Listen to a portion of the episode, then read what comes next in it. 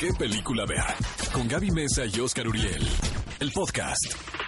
El clásico de la semana es un peliculón loco. La verdad, no hay discusión alguna, amigos, que el laberinto del fauno es un peliculón. Es la mejor. Yo di- me Es atrevo a la decir, es mejor de las, de las películas que hayan hecho los tres amigos. Los tres, Exacto. Alfonso Cuarón, Iñárritu y Del Toro, esta está, Es- no sé si es la mejor, pero... Raya en la genialidad de esta película, de verdad. Sí, Sí. de verdad, que alucine. Si no han visto esta película, Cinéfilos, que es un peliculón loco, está disponible en Cinepolis Click y es una de las obras maestras de Guillermo del Toro. Es que, eh, como buena película, hay tantos asuntos sobre, el- sobre la mesa.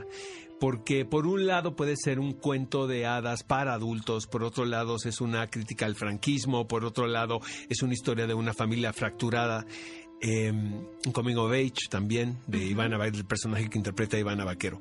Lo que hace eh, de una manera espléndida eh, Guillermo del Toro es contarnos un, un cuento, ¿no? Eh, macabro, con personajes muy particulares y a la vez muy entrañables. Y este es uno de los finales más tristes también que, que yo recuerde, ¿no? Bueno, depende cómo quieras leerlo. Sí es muy triste, No, sí pero si triste. también lo ves del lado bonito, no sé. No, yo soy macabra, tal no, vez. eres muy darks.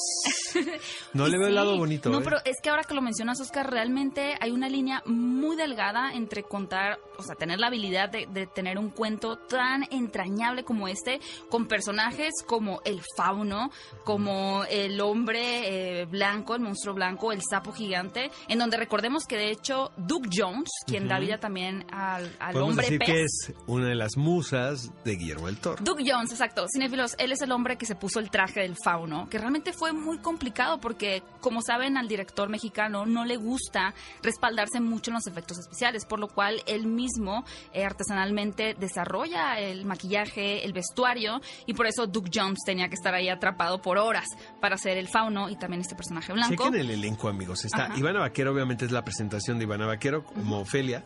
Está Ariadna Gil. Eh, Sergi López, quien hace el villano, que es tre- tremendo. Sí. Eh, Maribel Verdú. Es un elencazo, es una historia sensacional. Fue la última película que se presentó ese año dentro de la sección oficial del Festival de Cannes. Por lo general, ese viernes ya el, está a la mitad eh, la ciudad, o sea, ya abandonó mucha gente el festival y como que la- también ya están cansados todos, ¿no? claro, Entonces fueron a la función, porque la función no fue nocturna, fue durante el día y se llevaron una de las grandes sorpresas eh, de, de las últimas ediciones del festival. Como siempre les encanta aplaudir en Cannes, esta película se llevó una ovación de 20 minutos. 22 minutos para ser exacto. De verdad, háganse un favor, amigos, y este fin de semana, si no han visto El laberinto del fauno, dense. Ve a Cinépolis y utiliza el hashtag qué película ver.